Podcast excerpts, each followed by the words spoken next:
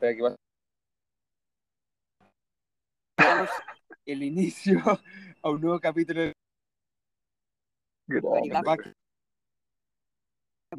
Hola, hola.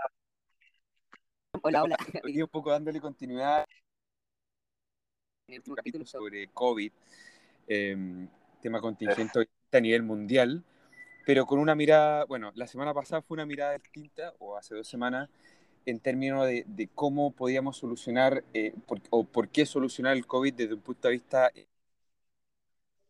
y como una política pública a nivel pero ahora quisimos darle como un, un giro de tuerca sobre salud mental y el COVID. Entonces, como también el, o sea, apito de un... La, la, salud mental del COVID como crisis de cosas que han pasado en Inglaterra ¿sí? eh, en términos de ansiedad, depresión cuando esta pandemia saca pandemia a nivel de eh, salud cómo los gobiernos están preparados o no para, para mi segunda crisis que se viene. Eso, chicos. Sí. ¿Cómo están? Bienvenidos. Bien, bien estoy. Yo desde acá, desde Santiago, un poquito tarde acá, a las seis ya el solcito se fue. Ha estado muy, muy raro este, este clima. Como primaveral, 27 grados hicieron ayer. Estamos en invierno por acá. Entonces está, está loco estaba movido en, términos de clima. Sí, raro eso. Y respecto a lo que nos compete, el tema de, salud mental también, bueno, me pareció muy, muy interesante cuando lo tocaste al final del podcast anterior, la, segunda pandemia que se viene. Y en realidad eh, está, está duro, ha estado duro y va a estar más duro. Entonces, interesante ahí el artículo que mandaste para desplegar un poquito el tema. Así que muy, muy motivado con eso. Excelente. Eh, me perdí un poco la intro, pero sí, yo, también encuentro que, el tema está. Sí, es que se, va la onda a veces, pero el tema está súper. ¿En la vida? Ah, claro. lo suficientemente preciso. Yo la encontré genial. No, no, lo que. Está bien no, no, se me da la onda tecnológica, digamos, no, no. Ah, perfecto. Hasta horas de la noche. A tu móvil, a tu teléfono. Bueno, eh, siendo las 11 de la noche por allá. Claro, Yo encontré, yo encontré interesante, eh, encuentro que como comentamos antes, es un tema como súper en boga y que está eh, tomando como harta conciencia y, y bacán poder conversarlo entre amigos. Sí, y ahí, eh, claro, como que a mí lo que me gustó harto de, este artículo de la OECD, como decía Mati, es que, mm, bueno, habla de, lo que está pasando, da un diagnóstico y de, mm, en corto, la, tenemos una crisis sanitaria en términos de salud mental desde el año pasado. Eh, en muchos lugares ha, ha, ido aumentando brutalmente la sintomatología eh, de, la ansiedad y de la depresión, y en muchos lugares se ha duplicado, o sea, es, una, es una crisis gigante. Entonces, ellos hacen el panorama general de los países OECD, eh, qué, está pasando en el diagnóstico y lo que, lo que, sea, lo que ha ocurrido más o menos, cuál es la, la conducta de los países respecto a eso.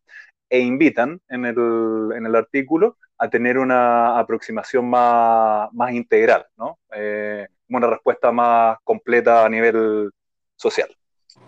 Entonces, eh, creo que está, está, bueno el artículo y habíamos puesto ahí como unas directrices de, luego de, leerlo, qué es lo que nos pasaba cuando teníamos, eh, cuando, cuando recorríamos el artículo. Entonces ahí yo lo invito, si alguien quiere comentar qué, les pasó con el artículo, qué les quedó, qué no les quedó, eso. A ese punto, y solamente me voy a tomar un poco de contexto, eh, para darle un poco de números, pasó una moto.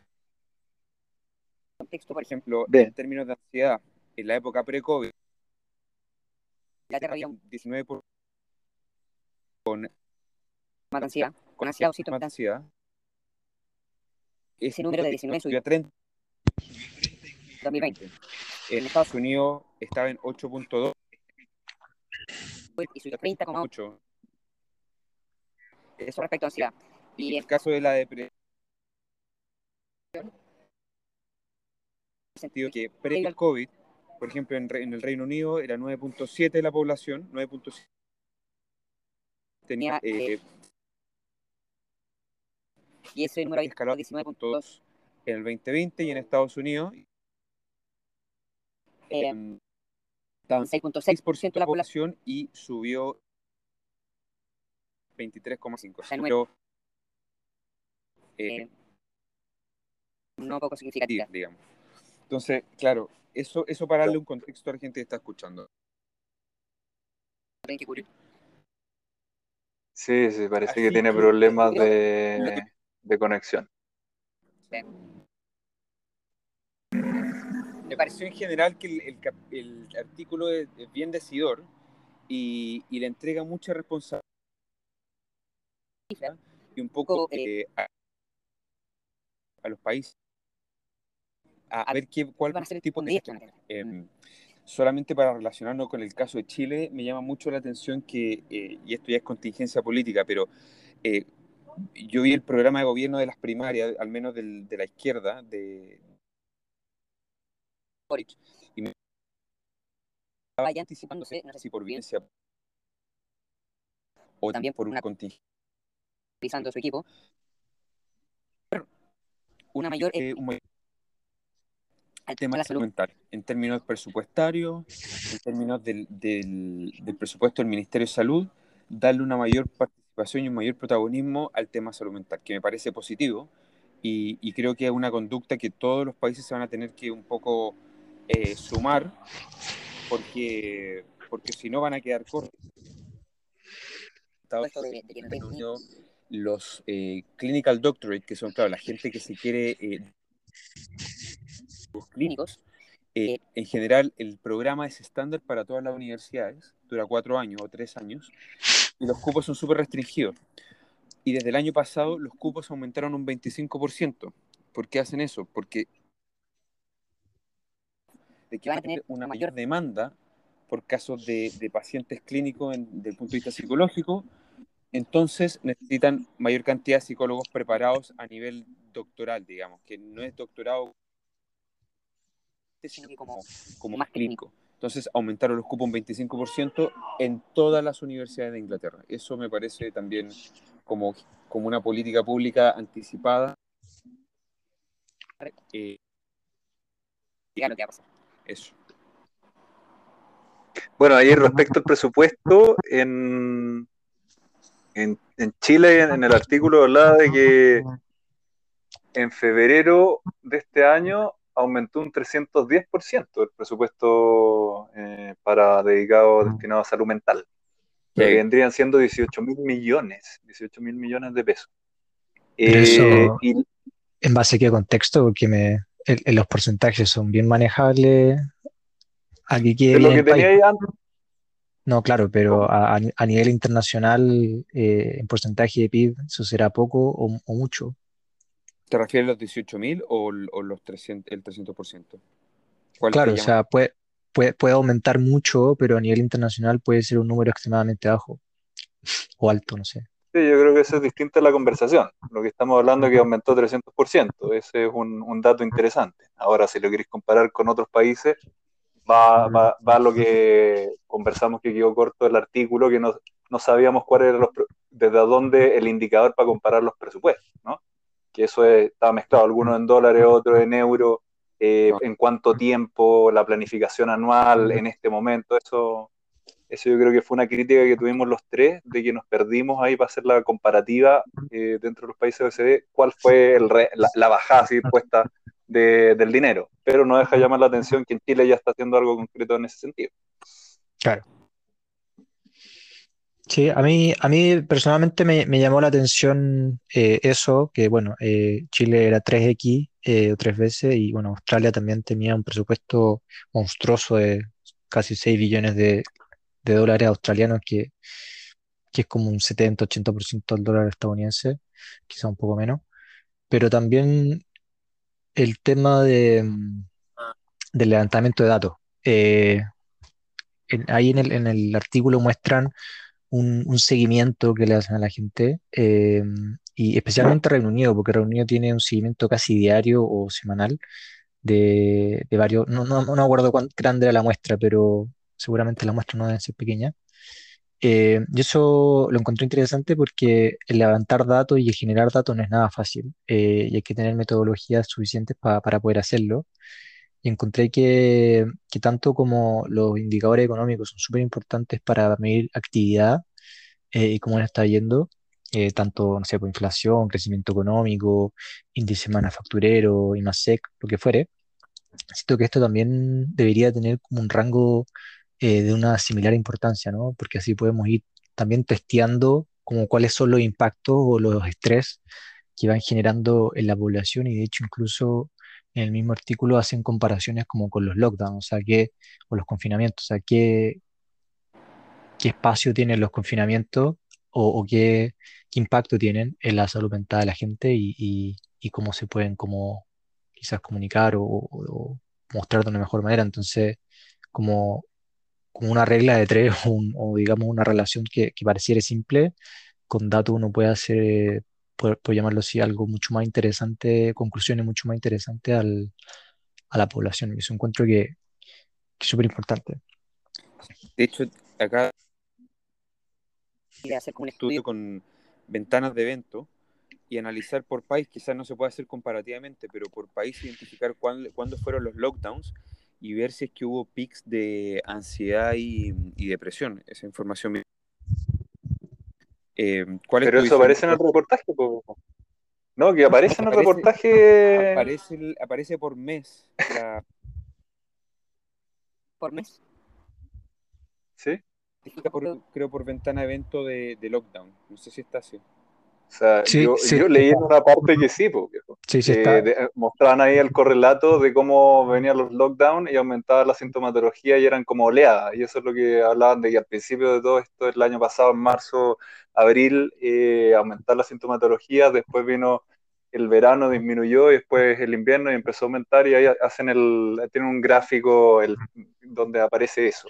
Ahora, de, respecto a la metodología, yo creo que también lo, lo conversamos antes, está súper interesante, hay que cortar, eh, un artículo introductorio, a mí una de las cosas que me gustó harto en el inicio del artículo es que son bien claros con el tema metodológico, en el fondo es súper heterogéneo esta muestra, eh, países OECD, y cada país usa distintas aproximaciones a medir eh, la ansiedad y la depresión, algunos están más unificados que otros, y eso pareciera ser, a mí me parece que es lo más interesante cuando tenéis escalas comunes, ¿no? Y ahí lo puedes extrapolar. Entonces, tienen varias tablas donde Mati habló de esto del aumento eh, por país de la sintomatología.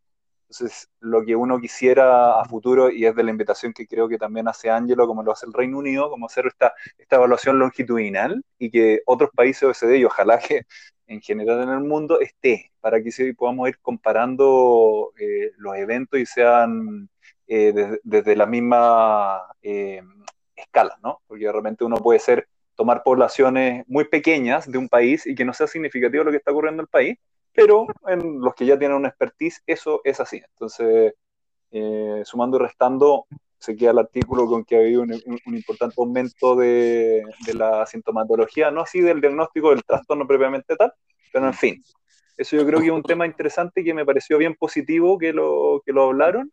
Eh, y eso, en otras áreas del artículo no fueron tan claros de la metodología, pero bien. Ojo, que también lo que nombramos, o que hicimos un pequeño debate respecto el, el artículo citaba otros papers que, que, eran concluyentes con el tema que el lockdown había gatillado ansiedad, depresión, pero no eran, eh, no eran como información que el, que el artículo en sí estaba entregando como dato. Y el problema también con lo que nombraste tú es que eh, señalaban de que en épocas eh, de verano, digamos, obviamente los niveles de ansiedad y depresión disminuían y en épocas de invierno subían. Eh, y el tema es que, claro, ¿cómo puedes? y el reto ahí, o lo que yo estaba tratando de, marcar en el punto, era separar los efectos eh, seasonals, los efectos, digamos, de, de, las temporadas del año, de las épocas del año, con respecto a los lockdowns. ¿Cuánto, ¿Cuánto contribuye el lockdown en sí mismo y cuánto contribuye el hecho que sea invierno, por ejemplo? Que fue lo que pasó en Inglaterra. Claro, pero, sí, eso es súper difícil cuando tenías estudios poblacionales eso es muy difícil porque tenés que hacer un análisis multivariado de qué es lo que realmente distingue. Y yo no tengo tan claro ahí si se hizo ese estudio, pero por lo menos lo nombraron, la asociación. Eso no quiere decir que para nada lejos de eso que haya causalidad. También yo creo que lo importante que mencionó el artículo es que estos efectos como de ansiedad y depresión eran más marcados en poblaciones de, de bajo ingreso eh, asociados obviamente o correlacionados con el tema de baja educación y también eh, para trabajadores informales.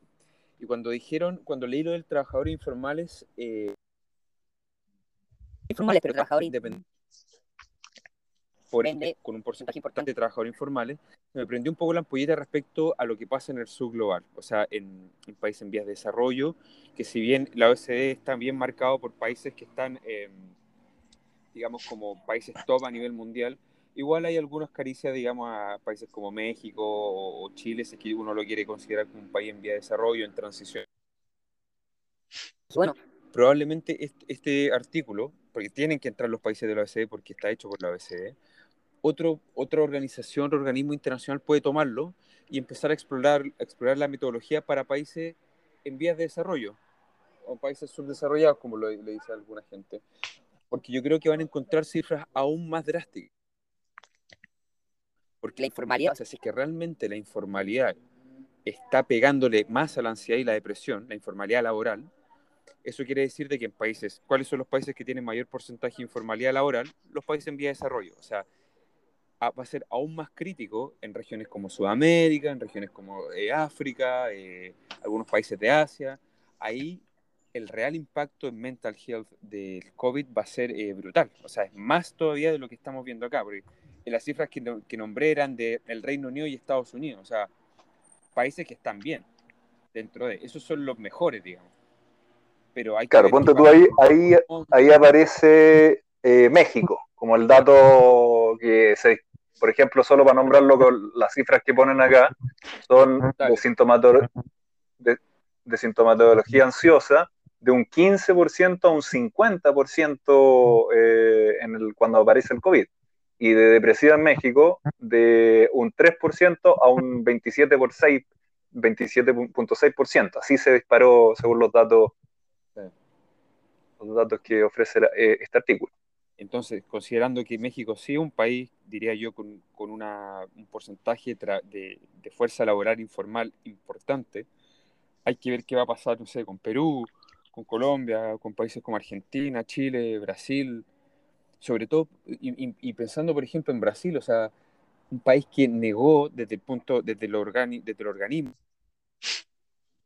de lo, gubernamental, negó un poco la existencia o, la, importancia del COVID. Entonces, ¿cómo le al, al tema del mental health? No sé, eso era, bueno, también era un punto que yo había nombrado lo de los países del sur global, eh, como, punto de extensión del artículo. Entonces ahí estamos tocando otro punto de, lo, de la pauta, pero no sé qué más.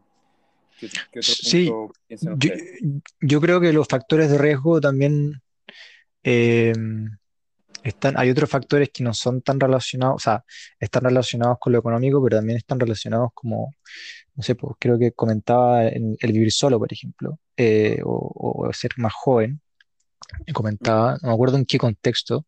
Entonces, como que yo, yo creo que igual se confabula una, por llamarlo así, una imagen que yo creo que es más complicada que, que, una informalidad o, o, formalidad, ¿no? Porque, y lo que comentamos en la pauta, y creo, y quizás volviendo un poco el tema de la metodología, ¿no? Es como, es como cuando, cuando sacan estos rankings de cuáles son los países más felices del mundo. Eh, Claro, y, y, y, no está basado en que, que, todos como que estén tomando vodka y bailando en la calle, ¿no? sino que deben ser de factores que se componen hacia una felicidad, pero no es que vayan a la gente y le pregunten cuán feliz se siente, ¿no? Y yo mm. creo que esto también tiene un concepto similar, ¿no? Porque eh, la depresión y tanto la ansiedad son, son digamos, eh, conceptos psicológicos que, que, a veces tienen que hasta ser medidos de, con, con, terapia o, tienen que ser diagnosticados. Entonces, ¿qué tan, qué tan, digamos, robusto es ese cuestionario para poder verdaderamente probar eh, es, ese tema, ¿no? No es como, el, como ejemplo el COVID, lo va a tocar brevemente, no se asusten, que uno puede calcular la, la el cuánto testea y cuántas son las muertes excesivas, ¿no?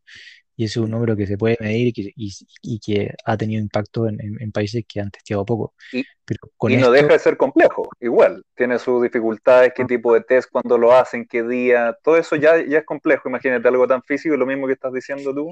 Claro, siendo, siendo como tan como uno lo podría pensar, ¿no? Como dices tú, pero siendo algo como tan de, números cuantitativo y esto siendo algo tan cualitativo y más subjetivo, siento que, claro, hay, hay un número que te indica una subida, pero de qué, cómo y qué tan comparable. Y, a mí eso es lo que me, no es que me genera ruido, pero me genera curiosidad, como en el seguir explorando de cómo se pueden generar ese tipo de cosas, porque obviamente estadísticamente, como decía Nico, hay ciertos recursos que uno puede usar, como variables que se relacionan entre ellas y y, esos métodos estadísticos te, dan esa indicación, pero también entender que son, eh, son síntomas o patologías, no patologías, sino que son, eh, eh, ¿cómo llamarlo? Un síntoma y no trastornos propiamente tal. Claro. Entonces, que, que, son diagnosticados por profesionales, entonces que, que un encuestador, digamos, pueda, digamos, extraerlo como, como una conclusión de, o oh, si aumentó la ansiedad o no la población, yo encuentro que es complejo per se ese, punto yo creo que es súper importante porque acá lo aclaran de que en general son autorreportes, ¿ya? Y por eso es variable según la idiosincrasia de cada país.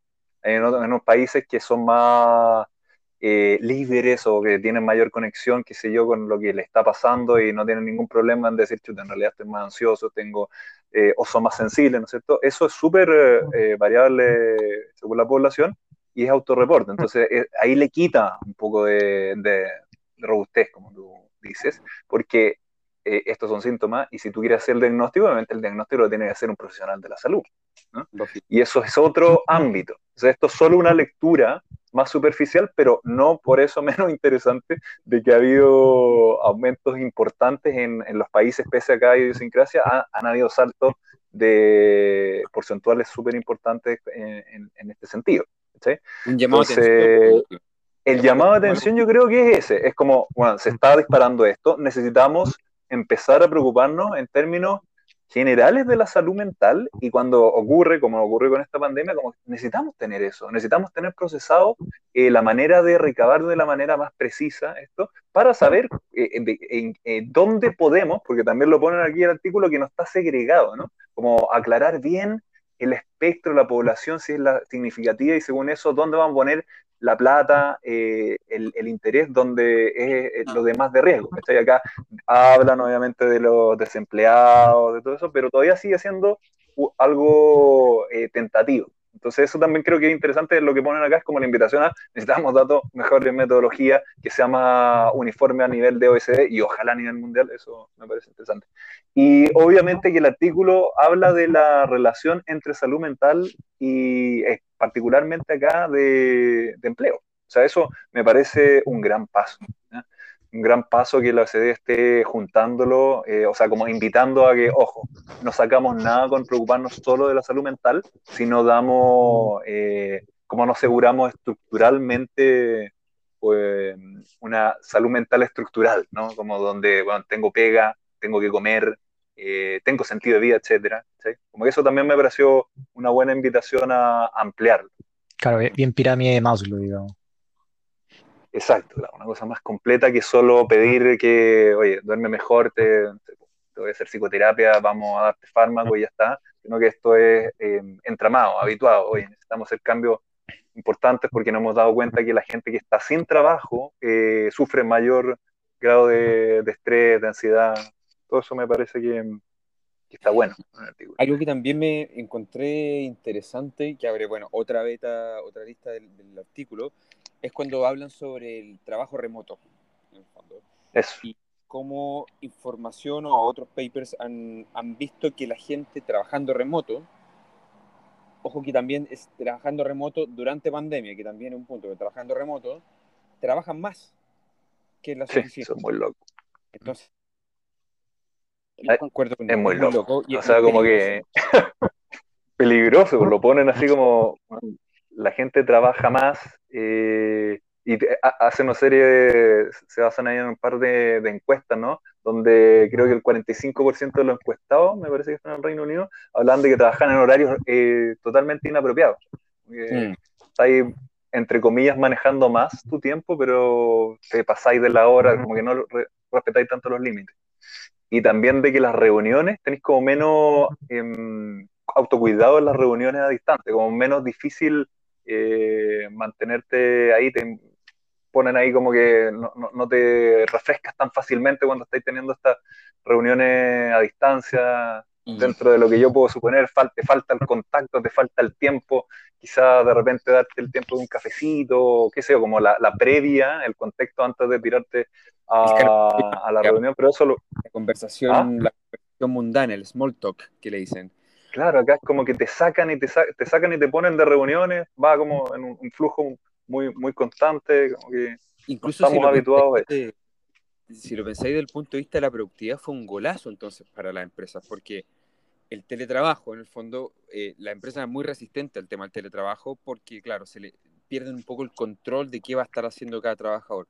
La pandemia lo Tenemos el, tenemos el caso de Angelo, weón, que fue muy bueno. Yo, sorry, esto es entre paréntesis, que me, que me reí cuando le propusiste a tu jefe hace años atrás que quería hacer el teletrabajo. y tú, te mandaste una escapada de acá un, visionario. Eh, con, siga Un visionario, no, saqueo de. Eh, bueno, eh, muy entre paréntesis, pero pedí cuatro días en 2016, 17, visionario. Visionario, visionario. Y me dieron, dos días, así que no, es que no, no, no, es que no me haya caído nada, digamos. Algo se hizo, pero es interesante porque, claro, a las empresas las fuerzan a, implementar teletrabajo y les resulta incluso mejor. Empiezan a decir, oye, están saliendo la, incluso, o sea, las tareas, digamos, los reportes y todo está saliendo más rápido porque la gente está trabajando más horas. Entonces, bueno, eso en condiciones de lockdown, de, estar hacinados, pero, pero no sabemos cómo, si es que en condiciones normales, eh, con un COVID presente, pero no tan determinante, cómo la gente se comportaría con teletrabajo. Por ahí, por ahí sí trabajan las horas que corren. Estas, este aumento de probabilidades de burnout que le llaman, que es cuando la gente mm.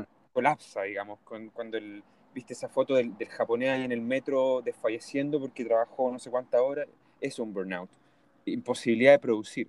Entonces, claro, el teletrabajo aumenta la probabilidad del burnout. Em, claro, y más encima de lo que tú estás diciendo, suena como desde la máquina fría, muy eficiente, pero acá lo que está hablando el artículo es que todo lo contrario, ¿no? que la gente está quemada y que llaman a que eso tiene que cambiar, ¿cierto? Tiene que cambiar desde la manera, desde los empleadores, como capacitar, algo que, un punto también que me parece súper choro, es capacitar a, a los gerentes y ejecutivos en distinguir la sintomatología y que, que, sepan cómo operar, ¿no? Porque claro hace un tiempo era como el del estigma, el estigma por lado a lado, el empleador y el, empleado no quería hablarlo y ahora es como, no, en realidad tenemos que hablarlo porque mejor trabajarlo, exacto, trabajarlo desde ya, antes de que ya sea demasiado tarde, te pidas una licencia o termine en algo mucho peor, porque también tenemos que, está más que claro que esto se asocia a, a suicidio y a crisis, no solo individuales, sino familiares. O un rendimiento por debajo de lo que Incluso para llegar un ejemplo un poco más, más, popular, por así decirlo, o más contingente, lo que pasa la olímpica americana, Simon Biles, Biles eh, recontra conocida, la rockstar, digamos, de las Olimpiadas, todo el mundo estaba esperando para verla, ultra medallista de oro, y dijo, no, eh, no me da el cuero, no quiero salir, y no salió, Y lo interesante, no, eso, o sea, eso como primera iteración fue muy interesante. Es aún más interesante porque sale eh, Novak Djokovic, número uno del tenis mundial, que lo único que quería era ganar la, la, la medalla de oro para completar este, este, digamos, podio que se le da a los tenistas cuando ganan los cuatro Grand Slams del año y ganan la medalla de oro, que es la historia. Él quería replicar eso. Y él dice, lo que está haciendo esa chica, atleta americana, es eh, señal de debilidad, le dice. Cuando uno está en el top, uno tiene que aprender a abrazar el, ese estrés y esa, esa presión. Esos fueron sus dichos. Al día siguiente o a los dos días, el tipo va a jugar la semifinal de, de, tenis.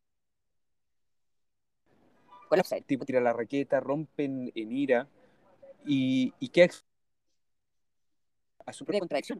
el, tipo efectivamente, él tuvo un burnout. Dos días mm. después de haber dado una declaración diciendo que el, el top, los top top tienen, el top de elite deportivo, tienen que saber lidiar con esta presión. El tipo no sacó ni siquiera medalla de bronce al final.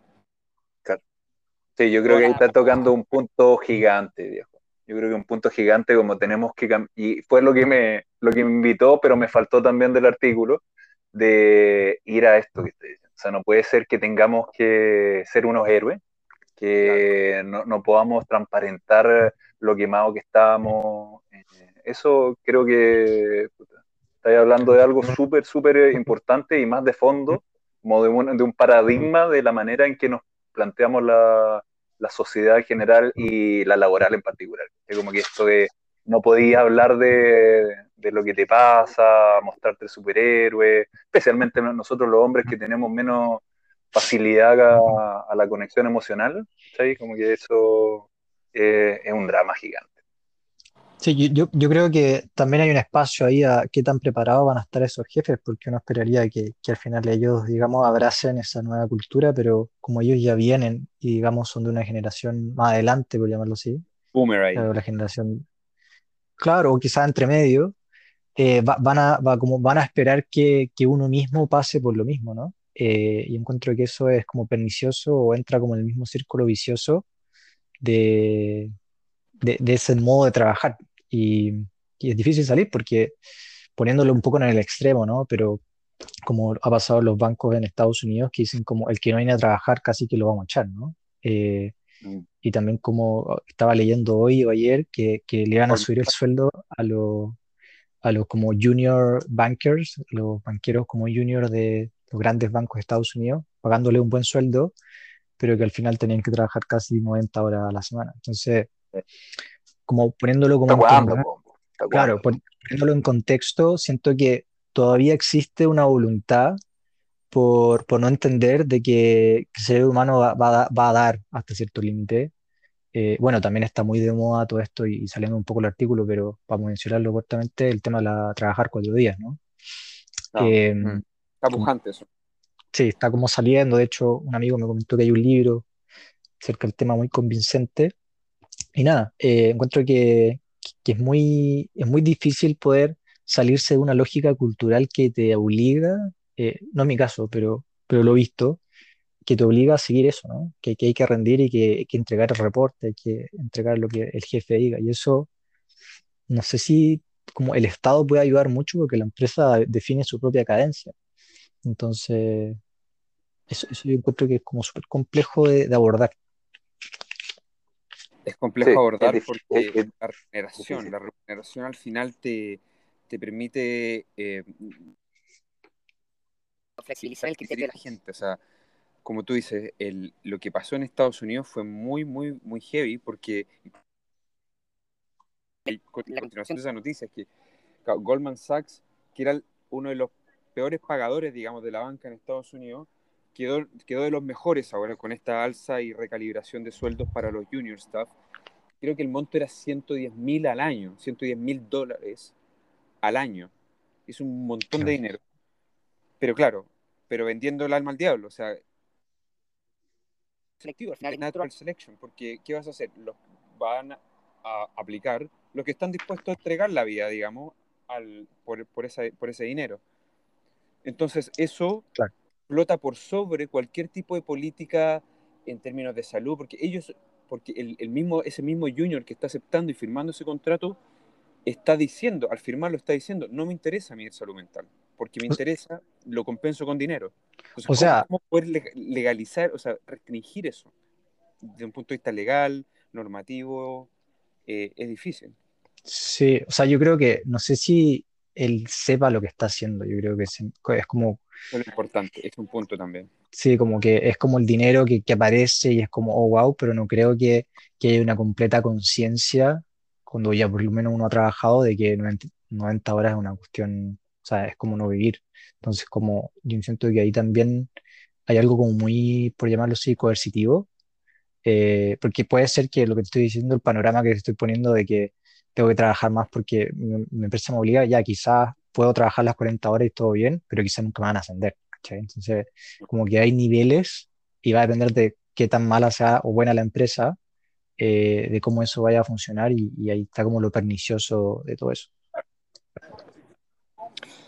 Nico, Sí, yo pienso que eh, el, el humano da, y como tú decís, esto de selección na- natural, al final siempre va a haber alguien que va a poder eh, seguir manteniendo el abuso.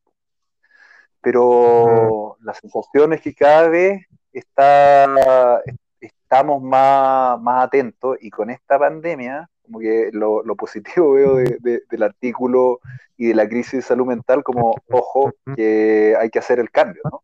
Como esto no puede, ya no podemos separar los carriles de salud mental y, trabajo, sino que van de la mano.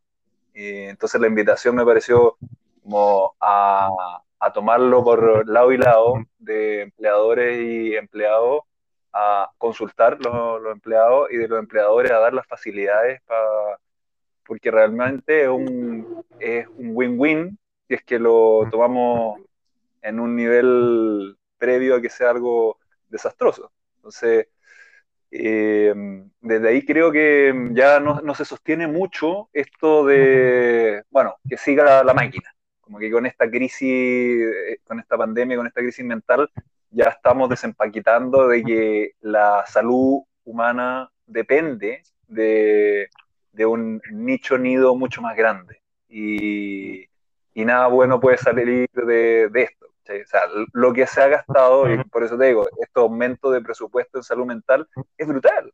O sea, si seguimos metiéndole plata y no vamos al meollo de, a, a uno de los, el, de los meollos del asunto, va a ser una locura para todos y va a ser eh, endeudarse, endeudarse, hasta que nos demos cuenta que hay que cambiar la, la regla del juego. Mm. Mm. Claro, yo, yo, creo que es como, ojalá que se pueda equiparar la salud física a la, a la salud mental, ¿no? Eh, acá creo que en Reino Unido, creo que las enfermeras estudian gratis, eh, gratis porque bueno, cada uno es en deuda, pero una, es una deuda más simpática que la estadounidense.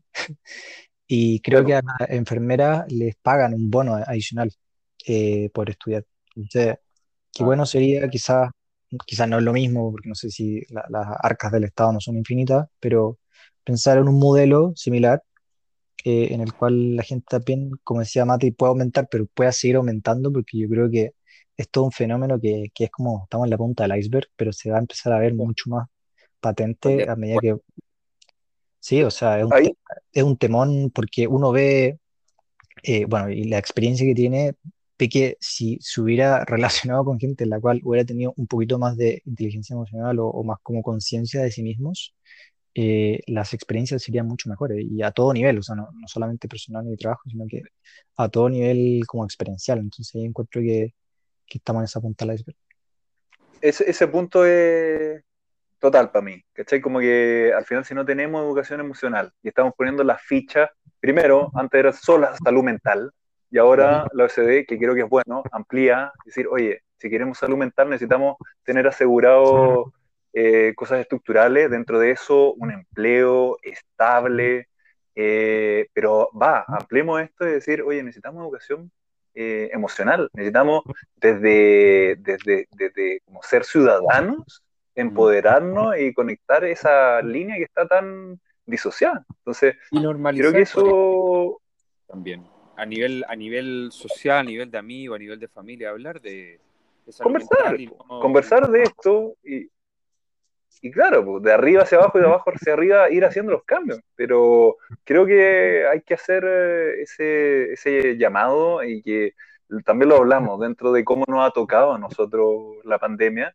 Cada uno lo ha tocado de manera distinta, pero más o menos está esta sensación de, chuta, realmente hay soledad, no, no lo conversamos tanto con los amigos, la vida va muy rápida, ¿no? El, el año pasado creo que pasó soplado en muchos aspectos, no nos vimos con, con familiares, no nos vimos con los amigos. Entonces, si dejamos la inercia, no, si, caemos en esa inercia, creo que va a ser cada vez más dramático hasta que digamos, en realidad nosotros tenemos que actuar para tener esas conversaciones, para exigirlo también en, en nuestros lugares de trabajo, con el cuidado que hay que tener, pues si también hay que ser estratégico, como dice Ángelo, si los otros son de la vieja escuela que suele hacer, no vaya a estar demandando todo, pero por lo menos empezar a tener eh, más calidad de, o, un clima laboral más, más, más grato y, que vaya apuntando a, a la humanidad. Pues. Eso yo creo que es súper importante. El, gobierno puede, por ejemplo, hacer algún tipo de certificación, hacer algún tipo de ranking a las empresas que estén teniendo eh, buena actitud respecto al, a, a como en algún momento se hizo que estaban eh, relacionadas innovación y se premiaban y qué sé yo, en Chile al menos. Exacto. Entonces, eso mismo se puede hacer. Darle el peso a eso. Habilidad, después cuatro minutos, se puede hacer. Promoverla. Sí, pues, y bueno, lo otro que a mí me viene es valorar el trabajo que es de la familia, pues, ¿cachai? Como el trabajo no remunerado eh, que cae habitualmente en nuestras madres, eh, es importantísimo.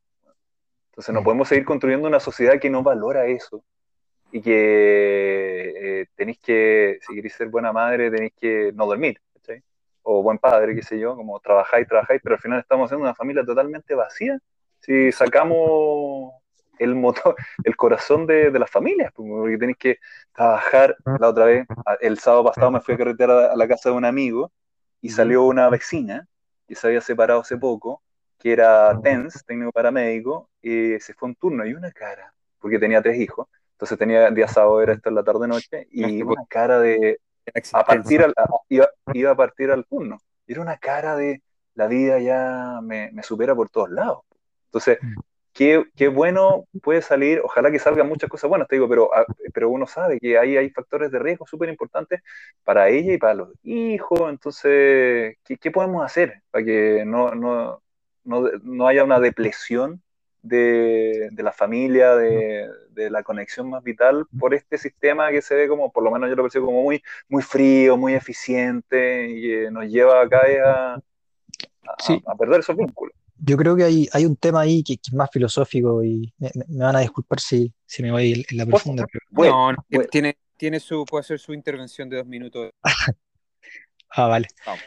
No, eh, no, yo creo que, es un tema de, equiparar eh, los valores, ¿no? Eh, y que tanto el progreso y, digamos, la, ganancia económica es valiosa, pero no, no en un absoluto, ¿no? Sino que en equiparación a otros valores, los cuales yo creo que como sociedad o como, como globo, como mundo, lo vamos a ir descubriendo poco a poco, pero que tienen que ir equiparados con otras cosas como integridad física y mental, tiempo con la familia y que, que, sean igual de importantes. Yo creo que, que si eso no pasa, eh, como que vamos a vivir vidas súper frías y súper, eh, como llamarlo así, poco como satisfactorias, porque quizás uno tiene una vida llena de materialismo eh, o, cosas materiales, pero no e, este conjunto más espiritual, y bueno, va un poco más también metido con el tema de la modernidad, pero para hacerlo en corto, en esta equiparación de principios, eh, va a ser muy difícil que, que, la gente en verdad se sienta satisfecha con su trabajo y es lo que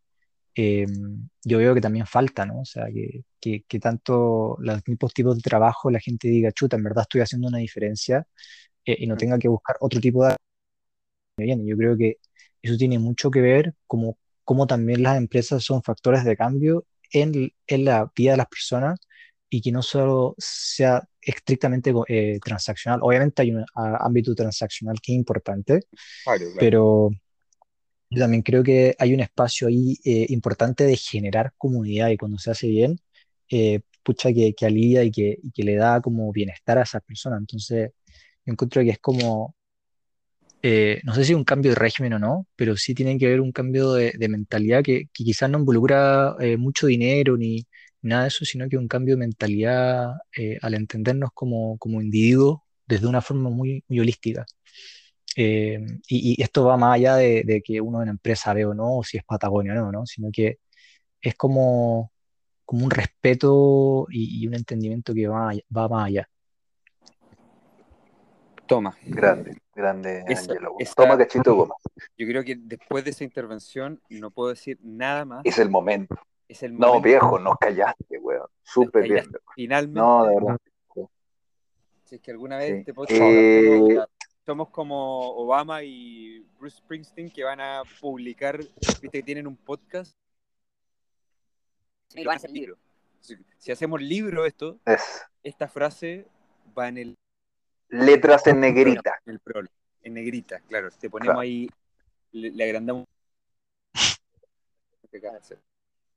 Así que nada, Oye, eh, eh, Buena, vamos mes pasado. Ya estamos, pues. Hemos cubierto algunas cosas importantes y no sé si quieren cerrar o, o, O un punto o ya pensar en lo que, en lo que vamos a hacer para el- dos semanas más, que sería un nuevo tema.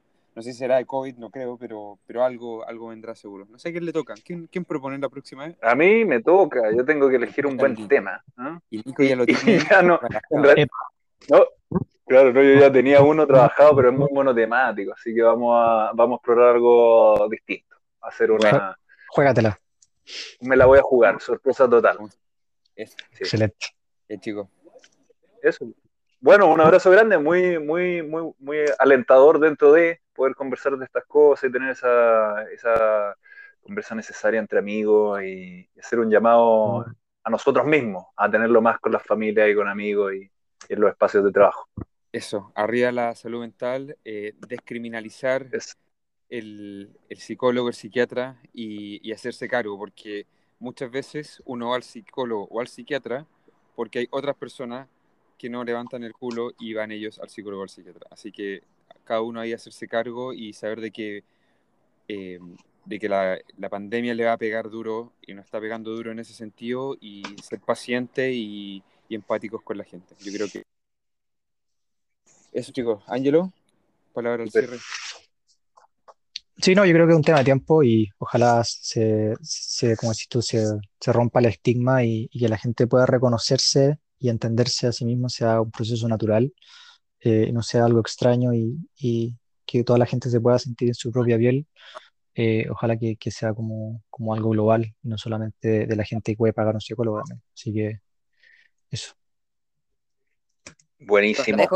Ya, amigos. Una turba de chicos acá en el balcón y vi una turba de chicos gritando, así que gracias por escucharnos. Súmate, súmate. en- Ajá, Súmate, Una súmate a esa turba. una turba, una turba a la cual no me uniré, uniré porque estoy en agua. Yo ya colgué los botines, así que Oh. estamos.